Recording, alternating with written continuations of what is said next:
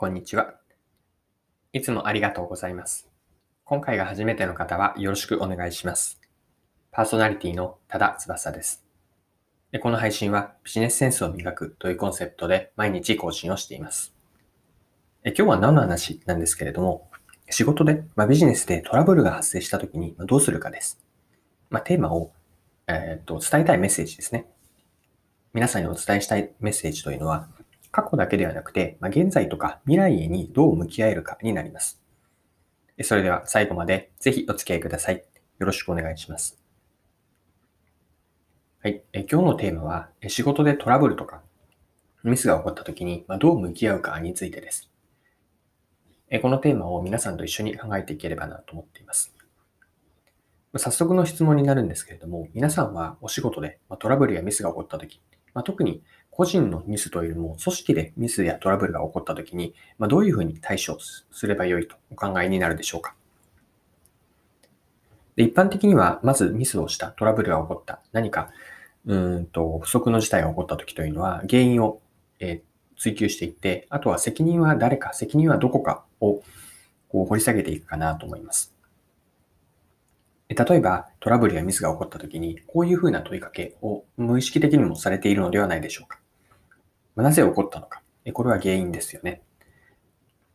で二つ目が、誰が引き起こしたのか。ま、これは暗黙的に誰が悪いのか。こう責任を問う質問です。で三つ目は、現状ですね。何が起こっているのか。今現時点でもまだ収束していなければ、今何が現時点でどうなっているのかです。そして4つ目は今後の見通しとして、今後はどうなるのか。これからについてです。影響範囲になります。以上の4つですね。原因、なぜ起こったのか。誰が引き起こしたのか。何が、えどこが引き起こしたのかという責任箇所。3つ目が何が起こっているのかの現状。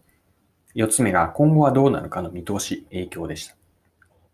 で以上の4つを時系列で見てはいるんですけれども、過去、現在、未来と分けると、えどうなるかなんですけれども、4つのうち2つというのは過去でした。なぜ起こったのかと誰が引き起こした。これは過去への質問ですよね。で、それに対して3つ目、これは現在についてです。今何が起こっているのか。そして4つ目、今後はどうなるのか。これは未来に目を向けていました。で、今回お伝えしたいと思っている、こうしたトラブルの発生したときに、過去だけではなくて、いかに現在と、そして何よりも未来を見据えられるか、これがすごく大事だと私は考えています。で、繰り返しになるんですけれども、今のメッセージ、過去だけではなくて、現在と未来への問いかけができるか、これが今日、リスナーのあなたと共有をしたいメッセージです。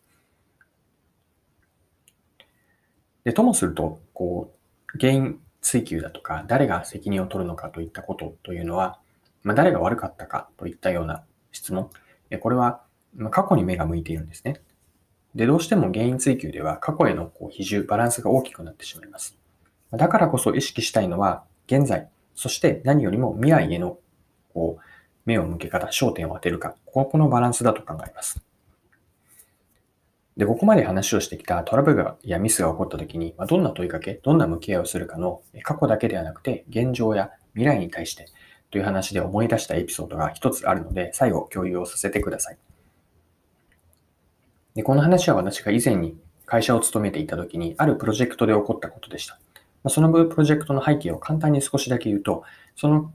当時会社にとっては新規のプロジェクトで、あの、